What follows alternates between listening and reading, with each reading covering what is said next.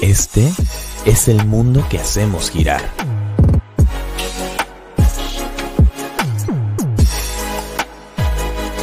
Donde creamos conexiones infinitas.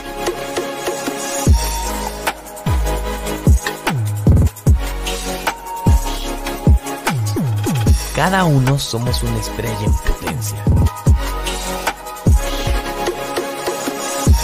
Y nos sumamos por y para ti. Tu suma genera el poder. Juntos brillamos más y más.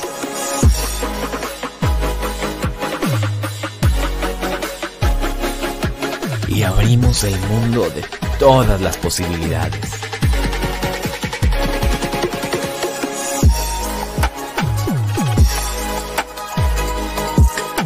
Esto es Avante, Grupo Empresarial.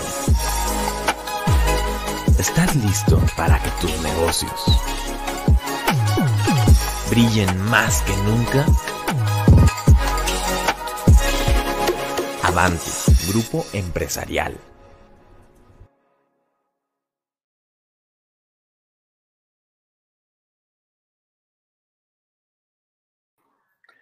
Hola, ¿qué tal? ¿Cómo están todos? ¿Cómo están todas, queridos empresarios y empresarias estrella? Tenemos una vez más otra gran aportación para todos los eh, empresarios y todas las empresarias. Y esta va a ser bien importante porque nos va a ayudar a estar muy listos hacia el futuro porque ha habido muchos cambios, muchos cambios en materia legal, muchos cambios en materia fiscal. Y bueno, si no estamos nosotros al día en esto, créanme, nos podremos meter en problemas muy fácil. Pero bueno, hoy tengo un gran invitado que nos va a dar un webinar, nos va a dar una presentación donde nos va a contar acerca de todos estos cambios que vienen, que debemos estar todos muy bien preparados. Y hoy contamos con la presencia de Salvador González. Salvador González es maestro, es licenciado, es eh, eh, eh, fiscalista, ya nos va a decir, él es apoderado general de más de 35 empresas a nivel nacional. Es maestro en Derecho, ahora sí, más correcto, maestro en Derecho por la Universidad Panamericana y cuenta ya con tres especialidades como Derecho Laboral, Fiscal y Seguridad Social. Es socio fundador de Gurrola Lara, eh, eh, miembro muy querido de Avante Grupo Empresarial.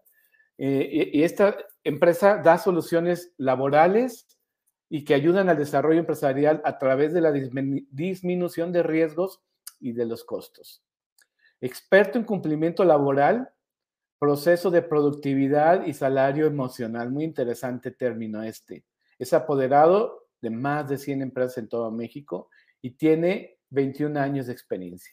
Pues bueno, no se diga más. Con ustedes eh, les presento al licenciado Mitocayo Salvador González.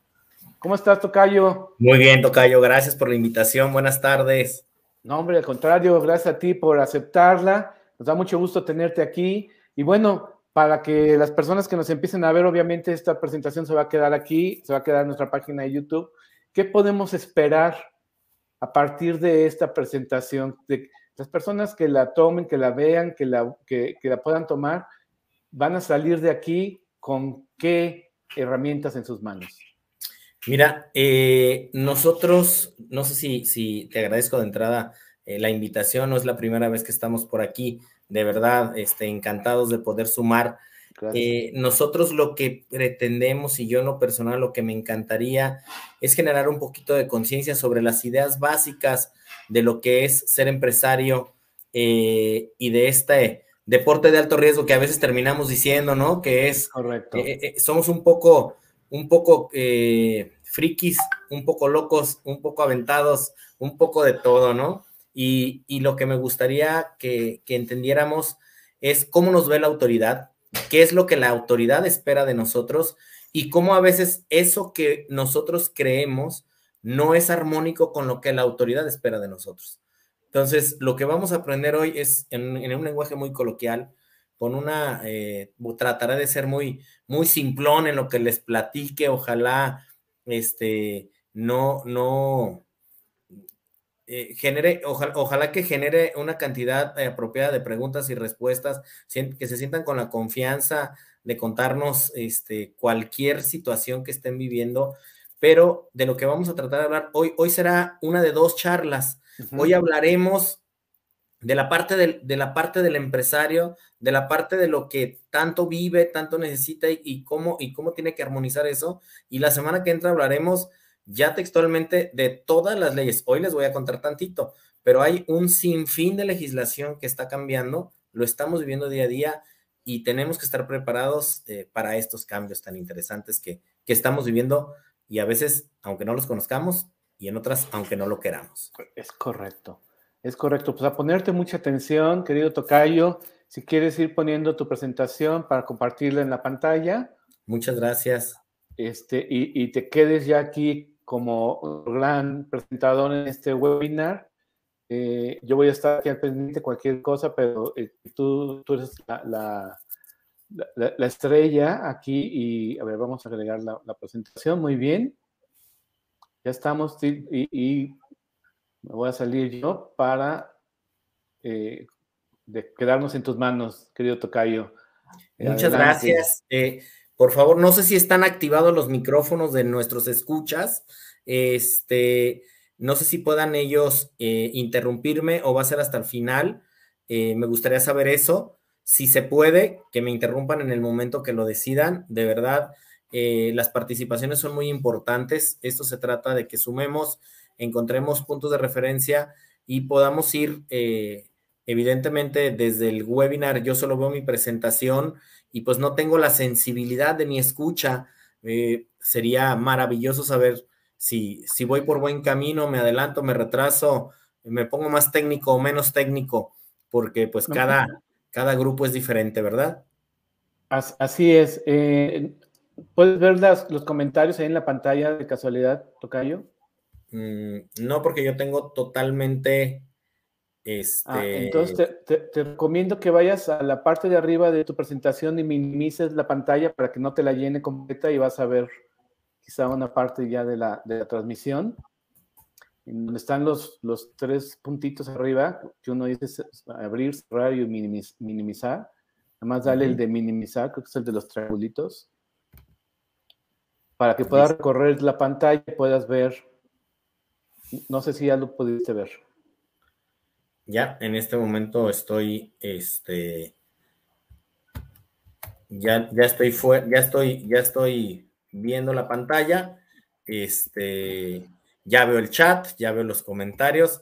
Lo que no sé es si mi pantalla está lista para que se vea.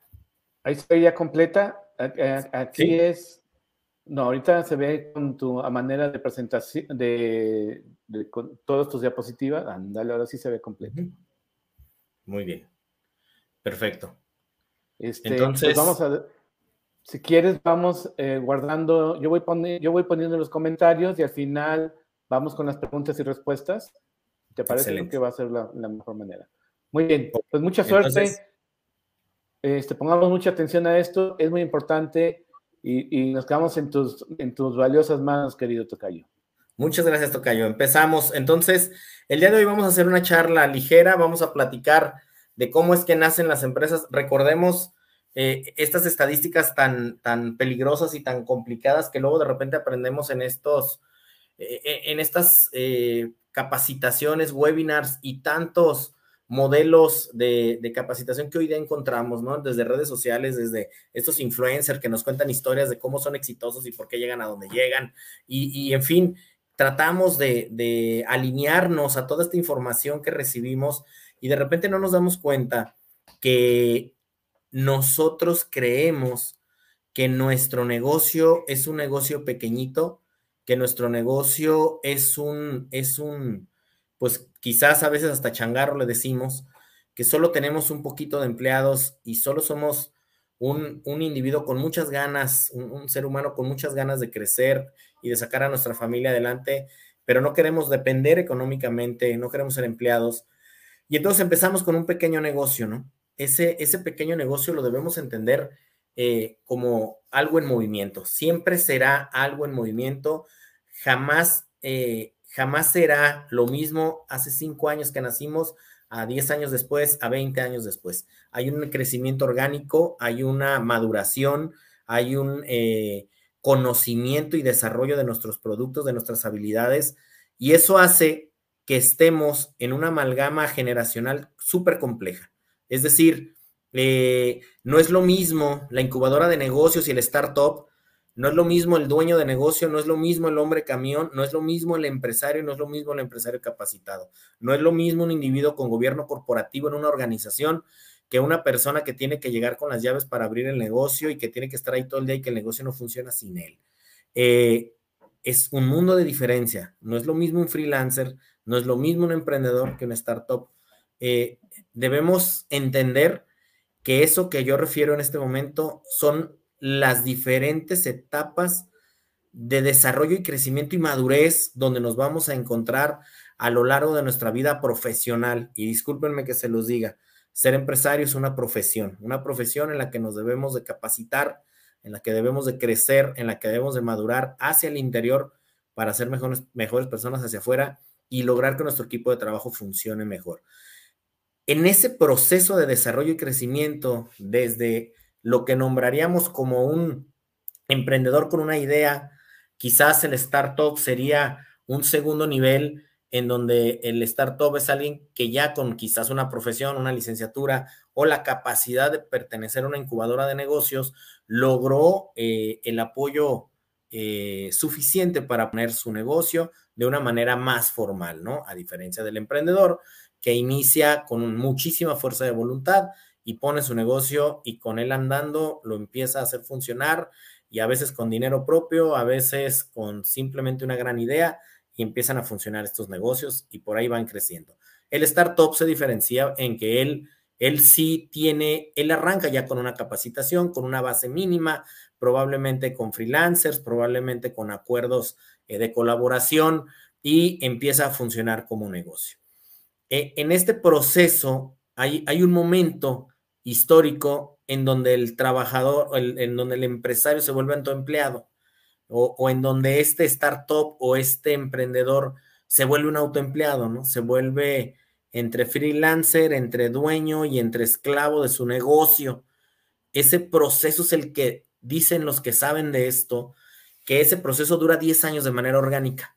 Y esos 10 años que duramos en madurar para entender que no somos ni tan freelancer y que no somos ni tan eh, libres y que realmente somos esclavos de nuestro tiempo, de nuestro negocio, de repente ciertas generaciones somos más workaholics que otras, eh, entonces empezamos a buscar eh, apoyo, empezamos a buscar capacitación, empezamos a aprender a delegar, empezamos a generar eh, conocimientos técnicos y nos convertimos de dejar de ser startup, nos convertimos en hombre camión, en dueño de negocio, en la persona que tiene que estar para que la empresa funcione y luego emigramos a ser empresario y ya siendo empresarios, ya delegamos, el negocio funciona sin nosotros y con posterioridad a ello eh, nos convertimos en profesionales de los negocios, ahora sí en los tiburones que, que por ahí vemos en televisión, ¿no? Eh, no me refiero específicamente a las personas que salen en el programa, me refiero al empresario que logra sus metas. Todos tenemos metas de éxito de manera diferente, eh, tenemos expectativas, tenemos base de crecimiento eh, y tenemos un equilibrio en nuestra vida personal con nuestro negocio. Cuando logras que el negocio funcione sin ti y a pesar de ti, es el momento en el que te convertiste en empresario. ¿Por qué les cuento esto? porque cuando estamos en ese proceso, nos dedicamos exclusivamente a saber cosas como estas, ¿no? Me, refiero a conocer el producto que, nosotros producimos, el mercado al que vamos dirigido, la tecnología que utilizaremos para la venta, las mecánicas de venta, B2B, redes, e-commerce, lo que, lo que provoque es un, un, equipo, rutas de venta, físicas o no. Ahora con el COVID hemos aprendido mucho de estos temas. Eh, Adicionalmente, eh, de las estrategias de mercado, pues ya los procesos de adquisición de capitales, hoy que tenemos más posibilidades, no, no las que quisiéramos, pero tenemos un poquito más de posibilidades con los financiamientos colectivos, los coworkers y, y todos los crowdfundings, ¿no? Eh, para, para llegar a tener la base de nuestro negocio. estas cosas ustedes pueden decir, bueno, ¿y este abogado qué nos quiere decir con este rollo si él no es empresario este, como base de su profesión, sino abogado? Lo que les quiero contar es que a lo mejor ustedes con mucha disciplina pueden aprender a hacer sus cuentas claras. ¿Cuáles son estas cuentas claras? Mantener su libro de ingresos, su libro de egresos, su presupuesto, que, que como muchos saben o como todos saben, eh, como empresario no puedes estarte dando cuenta de si te va bien o mal solo revisando la factura del mes del año pasado o del mes pasado en el mismo mes, ¿no? Es decir, yo para saber si este año me está yendo bien, si solo me comparo contra octubre del año pasado, que además fue año de pandemia, pues es probable que no sea un punto de referencia trascendente. Eh, y entonces, ¿cómo puedo saber si me está yendo bien o no? Pues lo tengo que saber a través de mi presupuesto, ¿no? El presupuesto que, que por cierto, generamos en octubre es el mes para generar el presupuesto del 2022, saber cuánto me cuesta mi negocio, saber cuánto, cuánto estoy proyectando de ingresos, cuántos son mis egresos, eh, cuál será mi punto de equilibrio, conocer mi cash flow. Eh, esos temas son parte de los conocimientos básicos que como empresario debo de tener y muy probablemente los pueda hacer yo solo como empresario en un, en una, en un negocio saludable. Pero cuando necesito ayuda, este es uno de los puntos muy trascendentes en la conversación del día de hoy. Hay cosas que no hace el contador.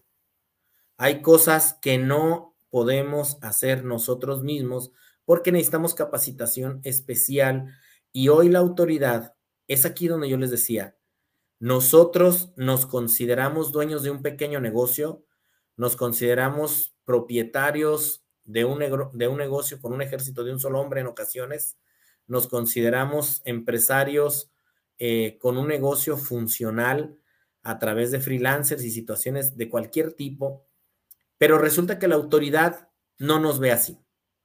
Para la autoridad, a pesar de que vivimos en un país donde el 80% de las empresas no tienen más de 50 trabajadores, fíjense nada más, ¿eh?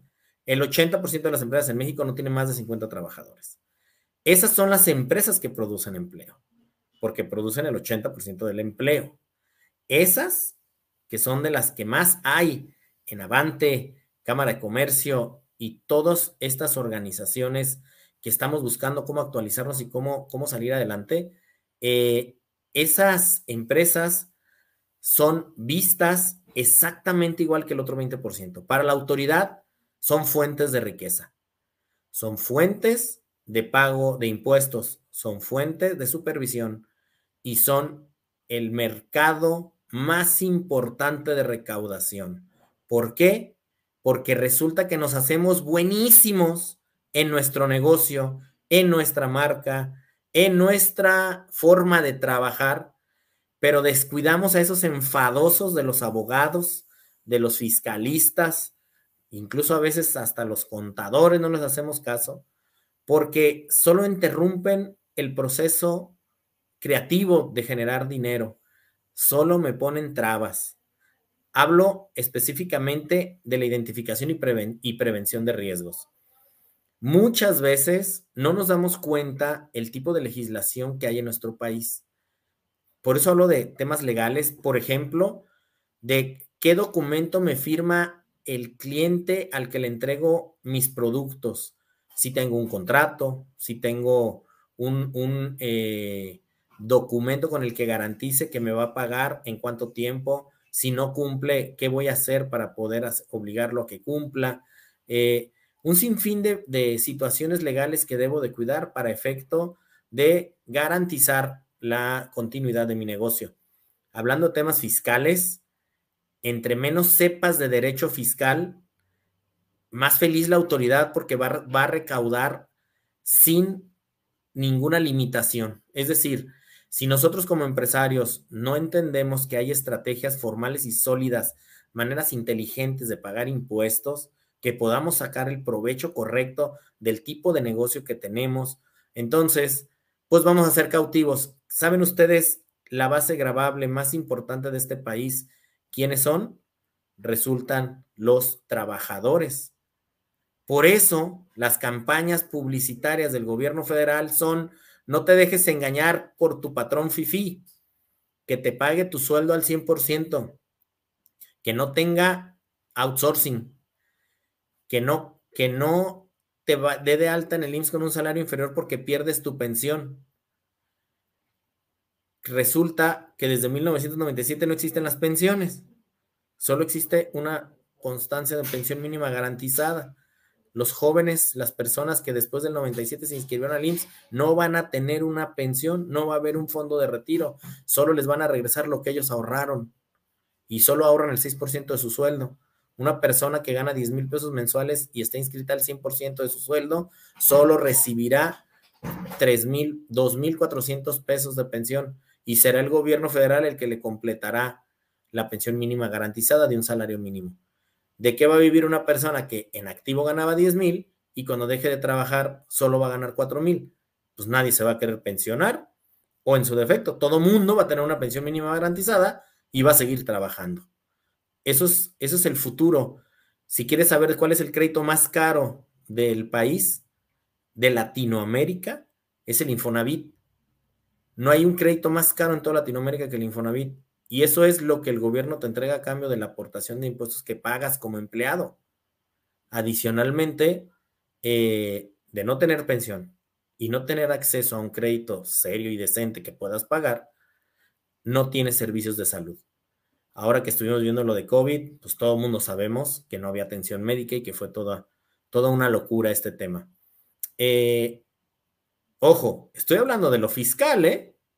No estoy hablando de lo laboral. En lo laboral, déjame te cuento, debes de saber que hay tres niveles o hay tres derechos importantísimos del trabajador que no podrías empezar un negocio si no lo sabes.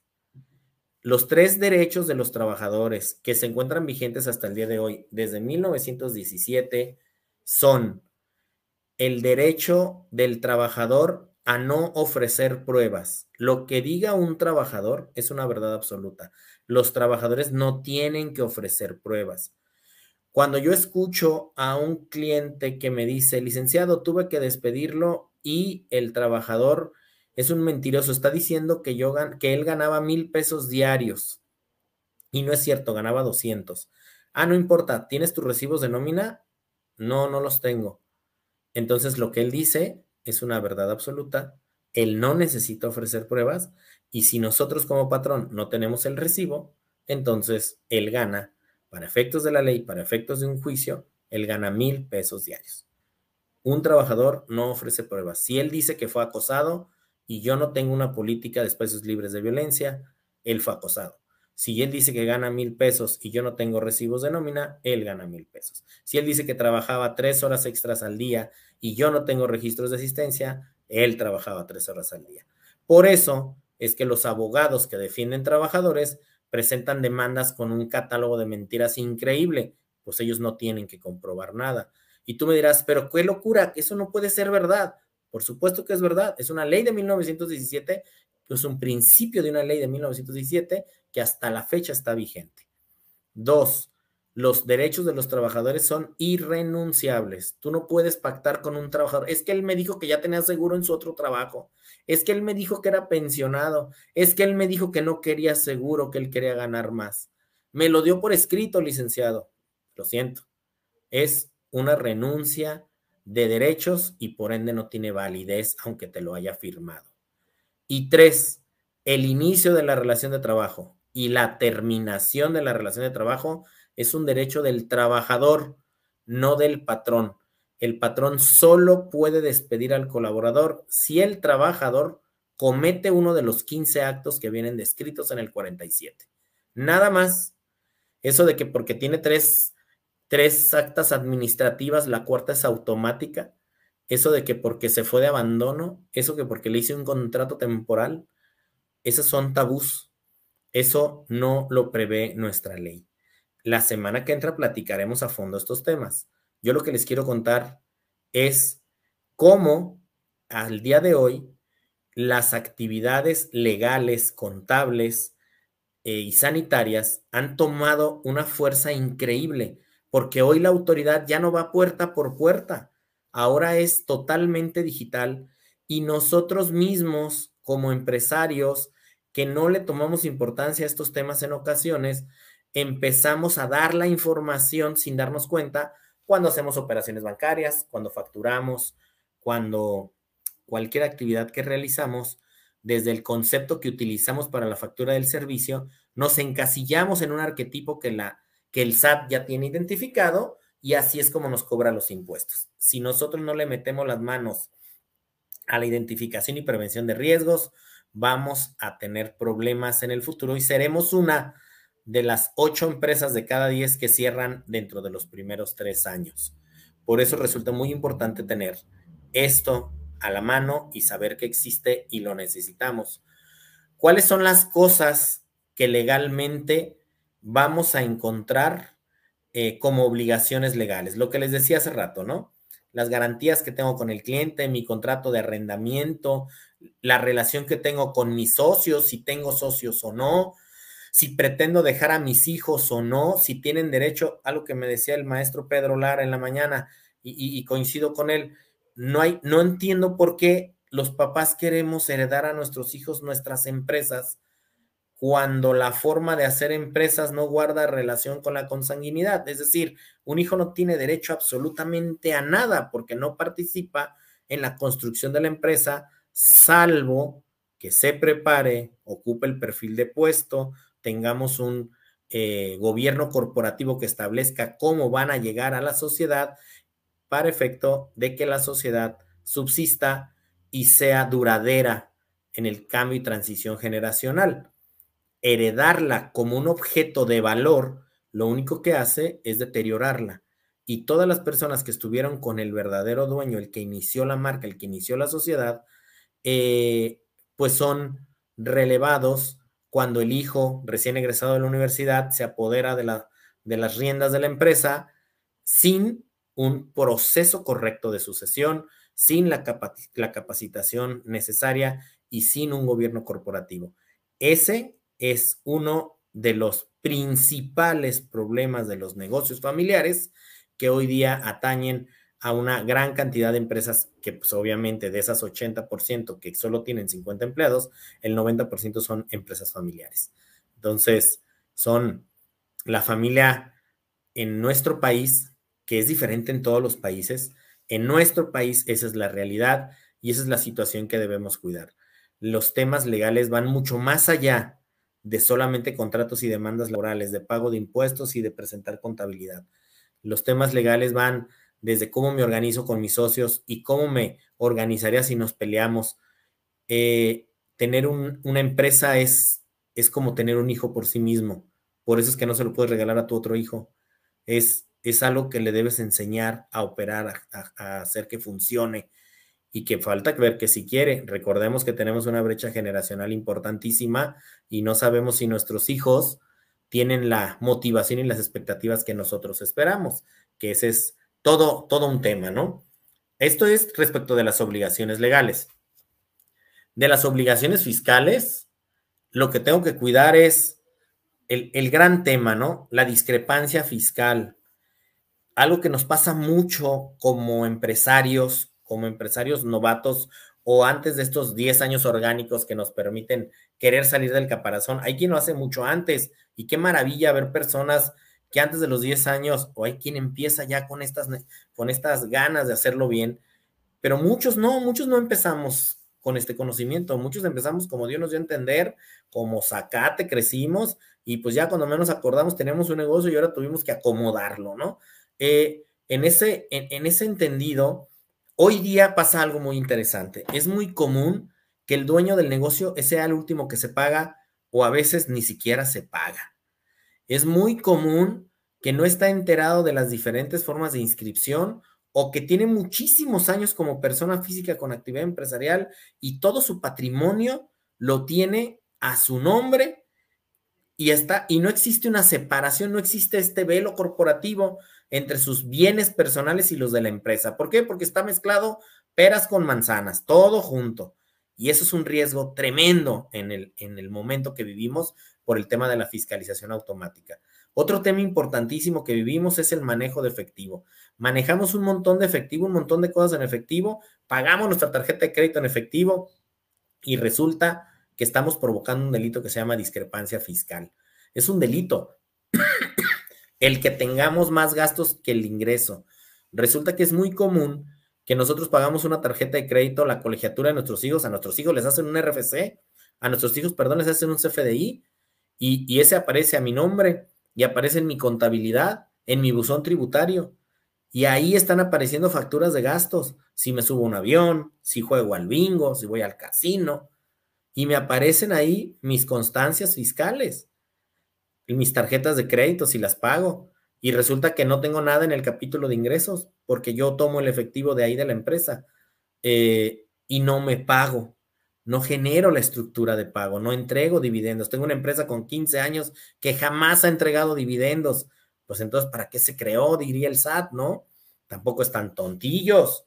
Eh, hay que generar historias reales, hay que generar eh, razón de negocio. Hoy se califica la razón de negocio, hoy se califica eh, el historial crediticio, el perfil transaccional, las cantidades de dinero que normalmente operas, los volúmenes, el rastreo, de dónde viene tu dinero, en fin, esos son los temas que hoy día eh, debemos cuidar en el tema fiscal. Evidentemente, llevar contabilidad, emitir facturas, pagar. A veces nos manda el, contador la lista de, impuestos a pagar y se nos olvida que se paga IVA, se paga impuestos sobre la renta, se paga la retención de impuestos, se paga el impuesto sobre nómina, seguro social, Infonavit, eh, Infonacot.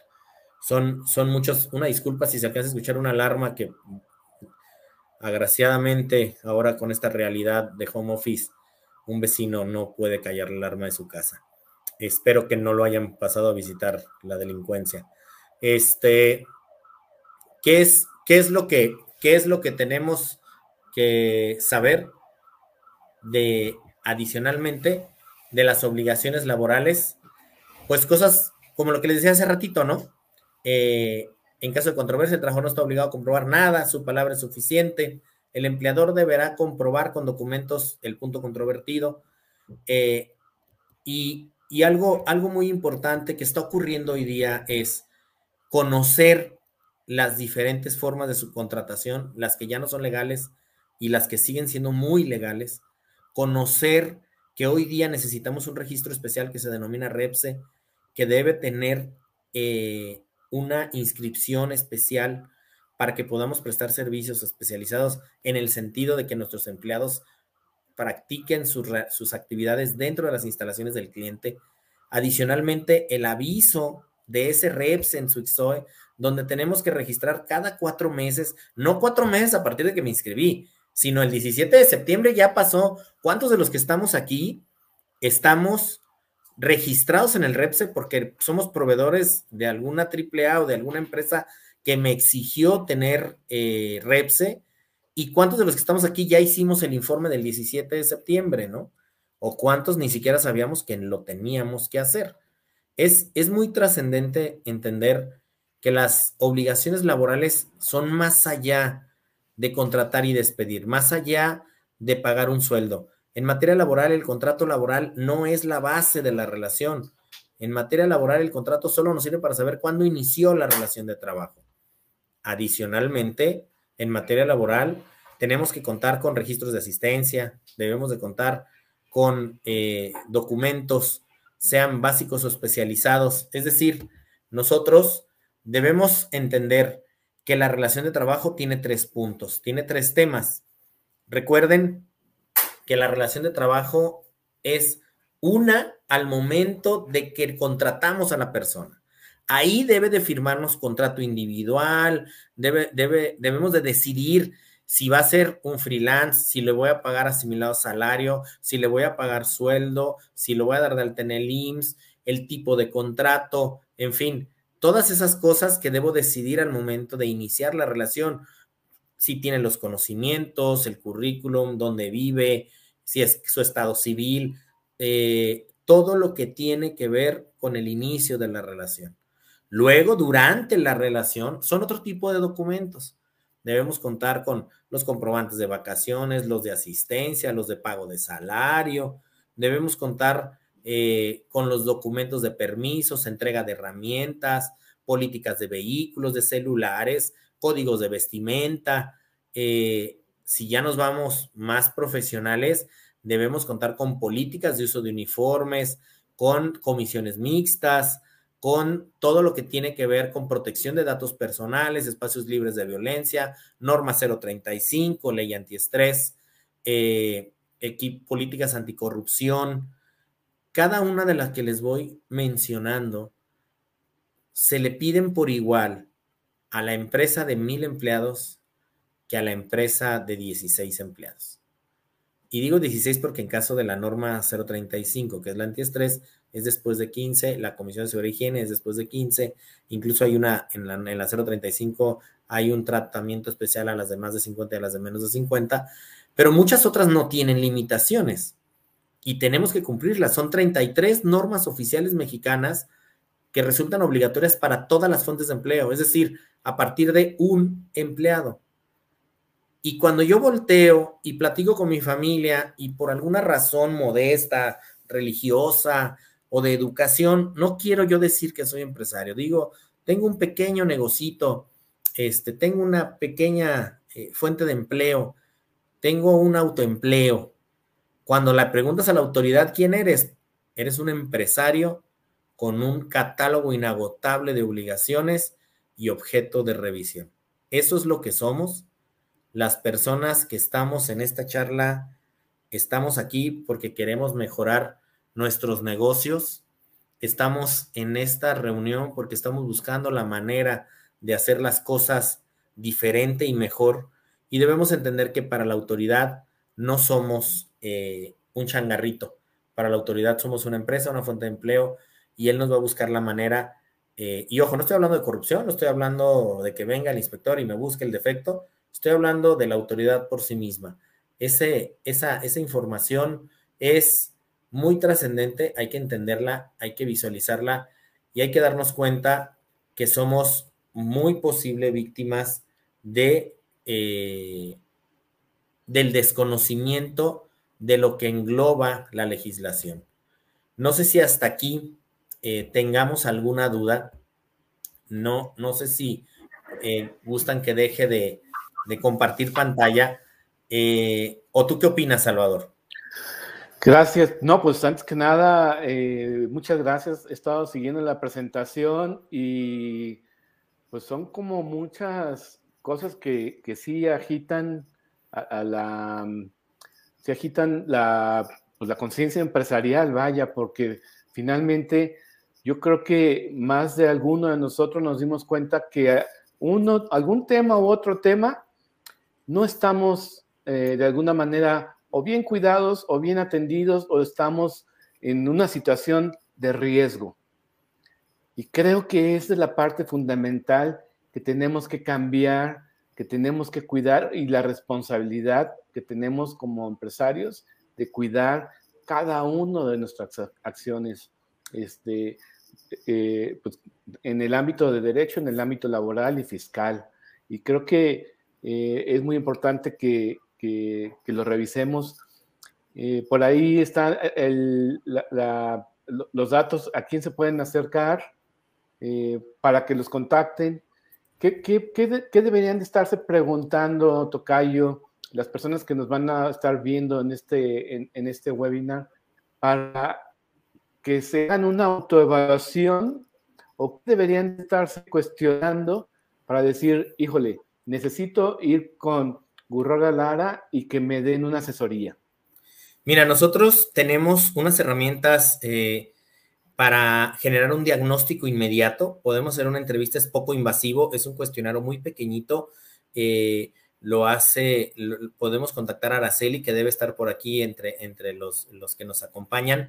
Eh, por aquí veo a Paula Mariscal, ella, ella también podría ser una de las, de las personas de contacto. María Eugenia eh, espero que pongan en el chat la información. Eh, nosotros, y está pasando aquí en la banda, ¿no? Aquí en abajo de nosotros. Eh, con todo gusto, a todas las personas que están o estuvieron en este chat, nos gustaría ofrecerles un diagnóstico para que conozcan cómo se encuentran en cuanto al proceso de cumplimiento. Y algo bien importante, a nosotros no nos gusta vender desde la óptica del miedo, nos gusta vender desde la óptica del conocimiento. ¿Qué te quiero decir con esto? Tenemos una herramienta eh, muy actualizada en donde en base a una serie de preguntas nos van estableciendo alguna serie de macros, en donde nos aparece al final un diagnóstico y nos dice, si el día de hoy te visitara la autoridad, es posible que tuvieras una multa de tal cantidad de dinero porque no tienes A, B, C y D. Y ojo, insisto, no es con el ánimo de asustar a nadie, no, a mí me molesta el vendedor terrorista. Es con la intención de saber cuál de esas, cuál de esas eh, áreas de oportunidad, cuál de esos sectores en mi empresa debo modificar con el ánimo de que esas, esas actividades sean las primeras que ataque. Por ejemplo, la multa más cara de todas es la de protección de datos personales. Y es muy común que no tenemos nuestras políticas y más común que no tenemos los tres avisos de privacidad, el de los trabajadores, el de las clientes y el de nuestros proveedores. Esa multa es de hasta 10 o 15 millones de pesos, por ejemplo. Y lo que no, a lo mejor no nos damos cuenta es que ya hay juicios de ese tema. Ya hay personas que me dicen, licenciado, yo no quiero que mis datos personales los utilice y en este momento le hago valer mis derechos ARCO. Y dice mi cliente, ¿qué dijo? ¿Qué es eso? Y como tú te negaste a hacerle valer sus derechos ARCO de cancelación, registro, bla, bla, bla, entonces, pues tienes, eres sujeto de un procedimiento por parte del Instituto Nacional este, de Acceso a la Información y te pueden sancionar con hasta eh, esos montos que te estoy platicando, ¿no? Entonces, ¿qué es lo primero que hago cuando veo mi diagnóstico? Es, ah, ya sé por dónde voy, ya sé qué es lo que tengo que hacer y ya sé si lo puedo hacer solo. O sabes qué, este sí lo puedo hacer solo, pero este no. Oye, pues hago un calendario, pues lo investigo, lo hago yo solito, o de plano sí le digo este, a Gurrela y Lara que me haga todo el, el, la chamba y ellos lo corrijan, o que me digan nada más dónde sí o dónde no, en fin, esas áreas de oportunidad son las, las que debemos conocer. Es muy padre este diagnóstico porque te deja darte cuenta en dónde estás parado y qué es lo que tienes o puedes corregir y además cuál es lo más importante, con cuál empezamos, ¿no? Y ya de ahí vas generando esta, esta, este tema de confort y tranquilidad legal que te va a permitir eh, también entender que no, no podemos no tener área de recursos humanos, por ejemplo. No podemos no tener una asesoría financiera fiscal eh, y esta parte de la capacitación, ¿no? Yo, yo de verdad aplaudo y agradezco muchísimo que, se tomen el tiempo de acompañarnos, eh, de tú, Salvador, de estar promocionando la capacitación continua. De verdad, tenemos que hacerlo. Eh, por más abogado que soy, pues también tengo negocios propios y también aprendo todos los días, ¿no? Y también cometo errores y trato de mejorar y, y, incluso, por ejemplo, en estos temas de salario emocional que hoy tan importantes son para cambiar el chip que tenemos de cómo vamos a poder comunicarnos con estas nuevas generaciones que malamente a veces llamamos de cristal, eh, simplemente tienen otras motivaciones, simplemente tienen otra forma de colaborar y, y, estamos cohabitando las cuatro generaciones en una misma empresa. ¿Cuándo carajo nos vamos a poner de acuerdo? Tenemos que madurar, tenemos que generar nuevas habilidades blandas y eso no tiene que ver con el derecho. Y, son, son desarrollo de habilidades que solo se aprenden si todos nos sentamos como aquí y podemos platicar. Yo encantado de si tuvieran alguna pregunta, eh, eh, poder sumar. Pero, Gracias.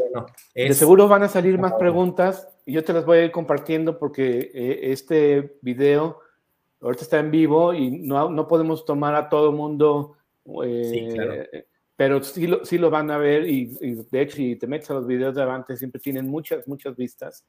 Este, y de seguro van a salir preguntas. Yo lo que digo es, hagan su pregunta. Yo me comprometo a pasártela a ti para que se las contestemos. Muchas gracias, con muchísimo gusto. Cuéntanos nada más, eh, yo tengo una duda acerca del salario emocional. Creo que todo, además alguno le generó un poco esa cuestión. Cuando hablamos de salario emocional, ¿a qué nos referimos, Tocayo? Fíjate que nos referimos a algo padrísimo. El salario emocional tiene su base en la psicología positiva. El salario emocional es una herramienta de mejora para la retención del talento. Es decir, son pequeñas actividades.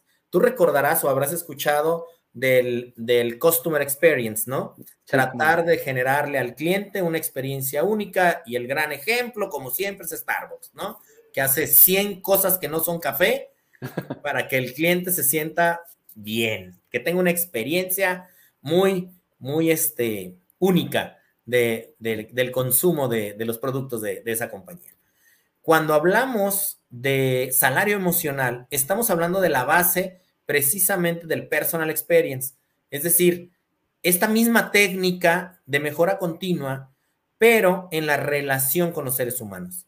En la búsqueda, no podemos decir felicidad, porque si somos 8 mil millones de habitantes, hay 8 mil millones de conceptos de felicidad. Sin embargo, lo que sí podemos hablar es de la percepción del bienestar. La percepción del bienestar tiene una forma de medirse. Y esa forma de medirse se hace a través de herramientas especializadas que también oh. en Gurrol y Lara eh, sabemos utilizar, sabemos aplicar y tenemos la infraestructura tecnológica para determinar cómo se implementa de manera eficaz y eficiente un modelo de salario emocional. Te voy a poner el ejemplo muy, un ejemplo muy básico de una prestación de salario emocional que nos ayuda a retener el talento. El monitor de bienvenida.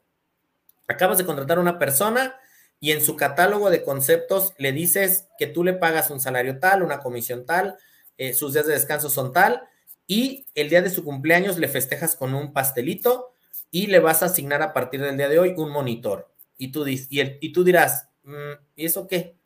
Resulta que ese monitor lo va a acompañar, él le va a decir dónde está el desayuno más rico, él le va a decir dónde está el baño, él le va a decir dónde toma los lápices, el monitor es la persona que lo recibe y lo va a hacer sentir que llegó a un grupo y va a ser aceptado. Eso no afecta el, no afecta el presupuesto, no afecta económicamente ninguno de los efectos de la empresa, no pagas más salario, pero el trabajador desde el día uno se siente recibido. ¿Tú quién crees que es el monitor que sigue? La persona que fue, que llegó y que fue recibida por el monitor, lo nombras monitor del que viene detrás de él. El siguiente empleado que es contratado en esa área, le toca ser monitor al anterior. Mira, ¿y, qué hace?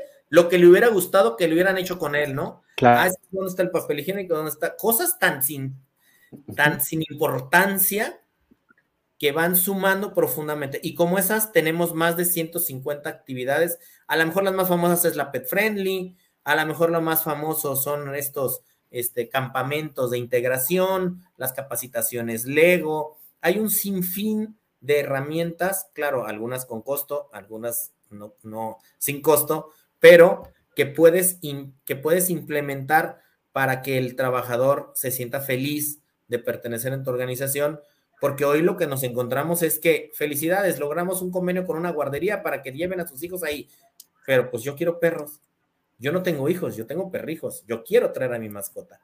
Oye, pero yo soy alérgico a los gatos, pero yo soy alérgico a las serpientes, pero yo, ¿no? No lo puedes implementar nada más porque se te ocurrió. Necesitas un mecanismo, necesitas conocer qué generaciones tienes en tu empresa, necesitas conocer la comunicación, necesitas entender las motivaciones, las necesidades y esa percepción del bienestar. Es, es maravilloso el tema encantado de dedicarle una charla a ese tema en particular y eh, de verdad, son, son de esas prestaciones que no afectan el presupuesto. Una prestación de salario emocional. Y a veces las damos, ¿eh? Y tenemos muchas y no se las y no las documentamos, no las cacareamos como debemos. Cacareamos, exactamente.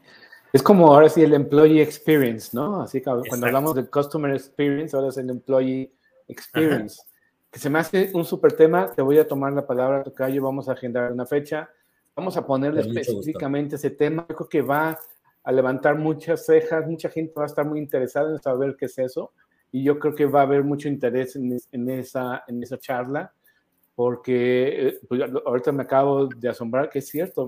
Muchos de, de, las empresas están dando eh, cuestiones de experiencia de empleado, no las están agrupando, comunicando, capitalizando, cacareando como deben de hacerlo. Quizá por ahí se les están olvidando dos, tres más, pero hay que, hay que, hay que llevarlo a cabo y creo que se me hace un súper tema. Fíjate que a veces llegamos bien buena onda, llegamos con las tortas en viernes, muchachos, miren la torta ahogada, todo el mundo dice, ah, yo dejo aquí mi, mi, lonchecito que me traje de la casa, ah, qué padre, ya no me gasté en el desayuno, todos echamos la torta, felices, jajaja, qué padre. La semana que entra vuelve a venir el, el encargado, el jefe, el dueño, con las tortas, todos felices.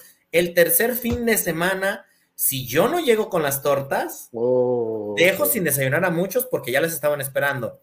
Pero pasa algo peor. Si llego con tortas, es, ¿solo hay tortas? ¿Por qué no tacos? ¿Estás de acuerdo? Nunca vamos a dar, o sea, entonces, por eso hay mecánicas y técnicas para aplicar el salario emocional. No solo es una idea creativa de un solo fin de semana, es un proceso de, experiencia real eh, y además medible, funcional y que te ahorra dinero. Totalmente, no, y, te da la, capacidad y bueno, de, mantener más tiempo a tu gente porque está más contenta, se genera el grupo, es cuando dice se ponen la camiseta, es cuando se la piensan más, ya no se van eh, tan sencillo por una cuestión económica, sino ya tienen una pertenencia. Bueno, yo creo que es un tema que nos va a dar mucho de qué platicar, Tocayo. mucho de qué hablar, herramientas muy sencillas y de verdad, eh, también tenemos ese diagnóstico, también es parte de los trabajos que realizamos dentro de nuestra experiencia en los temas laborales y pues siempre tratando de estar a la vanguardia en lo que pues legalmente y eh, en temas de cuidado de los colaboradores, porque evidentemente pues aquí nosotros, de menos en lo personal, vamos envejeciendo y las nuevas generaciones tienen motivaciones muy diferentes y tenemos que aprender a comunicarnos y esta es una herramienta que nos va a súper ayudar a tener una sana relación con nuestros millennials y nuestros centennials que ya están integrados al 100% estos centennials en el tema productivo. Ya sé, ya están aquí. Ya. Ahora, eh, eh, para el primer diagnóstico que hablábamos, Tocayo, ¿cuánto tiempo se lleva este diagnóstico? ¿Tiene un costo? ¿Qué, qué, hay, hay, que comentar? Mira, todos los que están presentes en esta, en es, que estén presentes en esta reunión, en este web, eh, pues con todo gusto lo hacemos gratis, que le manden el mensaje, ya están aquí los datos de María Eugenia, ese eh, no es invasivo, es un cuestionario, les hablamos por teléfono, eh, lo podemos hacer por Zoom, es, es, es de hecho además inmediato, el resultado es inmediato terminando el cuestionario. Entonces, es, es muy importante tener esa ruta, ¿no? Ese mapeo de dónde estoy, cuánto, por dónde me puedo ir y qué es lo que puedo mejorar. a partir de ahí, por supuesto, la intención es que nos permitan hacerles una oferta de posible, de diferente dimensión en cómo corregir esas posibilidades y que nos conozcan. De verdad, eh, adicionalmente, pues por supuesto que tenemos todo un catálogo de capacitación, tenemos eh, muchas soluciones laborales en temas de la del correcto pago de impuestos, el tema de eh, planes de productividad, todo lo que tiene que ver con cumplimiento laboral o compliance laboral que le decimos. Entonces, pues bueno, es, es la intención de acercarnos de una manera seria, formal, sin ánimo de asustar a nadie, con la intención de verdad de sumar. Esa, esa es la intención real y honesta desde nuestra parte. ¿Cómo le podemos llamar a este análisis, a esta evaluación? Un diagnóstico, diagnóstico, diagnóstico de cumplimiento laboral. De cumplimiento laboral. Muy bien, para dejarlo ahí claro, y si estás viendo este webinar, no importa que sea hoy, no importa que sea mañana, la siguiente semana, si estás viendo este webinar, ahí están los datos, te pueden dar este, e, e, este análisis. Diagnóstico de cumplimiento laboral. Diagnóstico de cumplimiento laboral, gracias, Tocayos. Este, de una forma gratuita y, y, vas a saber cómo estás y vas a saber qué hacer y realmente hay que hacerlo, los invitamos, creo que es una buena oportunidad de tener este análisis y saber cómo estamos parados y medir nuestros riesgos. Sí, fíjate que, perdón que te interrumpa, Tocayo, este, este análisis antes de la pandemia, nosotros lo cobrábamos en 25 mil pesos y era un proceso eh, más presencial. Era un proceso donde te revisábamos físicamente, te hacíamos te simulábamos una inspección de la Secretaría del Trabajo, de la Secretaría de Salud y, de la Autoridad eh, de Seguro Social para simular cuáles son, eh, para simular cuál era la situación en la que te hubieras encontrado si hubiese sido una visita formal y te entregábamos un diagnóstico. Sin embargo, con la pandemia aprendimos que no podíamos eh, abrir expedientes y presentarnos y pedirte documentos y los temas de protección de datos personales y toda esta parte. Entonces ahora lo hicimos, lo profesionalizamos, lo evolucionamos, lo digitalizamos y hacemos una entrevista no invasiva desde la óptica de la visión del cliente, que es el que sabe, el director general, el dueño, el administrador, es el que sabe cómo está. Y desde la sensibilidad de él, sacamos el resultado. Ya cuando empezamos a trabajar y revisamos documentos, a veces están mejor de lo que pensaban, pero a veces están peor de lo que pensaban. Entonces, eh, es, es, una, es una revisión de percepción, pero es una eh, revisión muy formal y, con un, con un eh, resultado muy acertado, muy acercado a la realidad de las empresas de este país en particular. Pues ya lo escucharon, gran valor, no se pueden perder de esta, esta oportunidad de darse cuenta de dónde estamos parados. Tocayo, para la siguiente semana, ¿qué nos espera? ¿De qué nos vas a platicar? Eh, eh, ¿Por qué debemos apartar la hora y el día contigo? La, la semana entrante les vamos a platicar específicamente qué cosas están cambiando. Les vamos a hablar de la legitimación sindical, un tema importantísimo, pero de verdad trascendente. Hay que saber que los sindicatos están más fuertes que nunca y hay que saber que son nuestros aliados. Un cambio de paradigma increíble. No está en nuestra programación eso. Y es la realidad. Esa es la pretensión de la reforma. Otra cosa que tenemos que saber, desaparecen las juntas de conciliación arbitraje. El 30 de octubre desaparecen los registros del Reglamento Interior de Trabajo y los contratos colectivos en Jalisco. Ya tiene presupuesto el gobierno, ya se reformó la ley orgánica. El primero de mayo inicia el nuevo Tribunal Judicial con jueces laborales. Ya estamos a punto de entrar a eso. Y eso implica por sí solo un catálogo increíble de cosas nuevas que debemos hacer en la empresa. Hoy los trabajadores ya no nos van a demandar como antes, ahora va a ser en un tribunal con un masito y de viva voz y una cosa muy, va a estar muy divertido este tema. interesante. Eh, pero si no tengo correctamente documentada mi información, yo solo tengo 10 días para presentarme en ventanilla a comprobar que no es verdad lo que dice el trabajador. Y las reglas siguen siendo las mismas. Cambió el juez, no la ley. Entonces, oh. debemos actualizarnos en ese tema. Otro tema trascendente, ley antiestrés, sigue vigente. El COVID detuvo las inspecciones, pero debemos implementarla. Y se concatena con los espacios libres de violencia y los temas de no discriminación, el pago del salario equitativo, no discriminación a la mujer, y en fin, todos, todos los cambios, adicionalmente este que está ahorita tan de moda, el de la subcontratación con el REPSE, y los informes al Infonavit y Seguro Social. Hay mucho que, aprender, hay mucho que platicar, hay mucho que mejorar y hay mucho en lo que podemos sumar. De eso, es, para eso estamos. Es correcto. Pues querido maestro Salvador, mi querido Tocayo, te agradecemos muchísimo de parte de Abrante Grupo Empresarial todos estos conocimientos que nos has compartido. Tenemos una cita la próxima semana, mismo día, misma hora, mismo canal. Y así que ya saben, se va a poner muy bueno. La verdad está súper interesante. Ha, ha cambiado todo. Tenemos que saber qué es lo que viene, tenemos que estar preparados y en nombre de Avante Grupo Empresarial te agradecemos el tiempo que nos brindaste y el compartir. Y, bueno, ahí te iremos informando cuántas personas van viendo este, este webinar y te agradecemos mucho de nuevo tu tiempo para nosotros. Muchísimas gracias. Excelente, excelente tarde, excelente noche y nos vemos muy pronto. Nos vemos la semana entrante. Buenas noches. La siguiente semana. Buenas noches, Tocayo.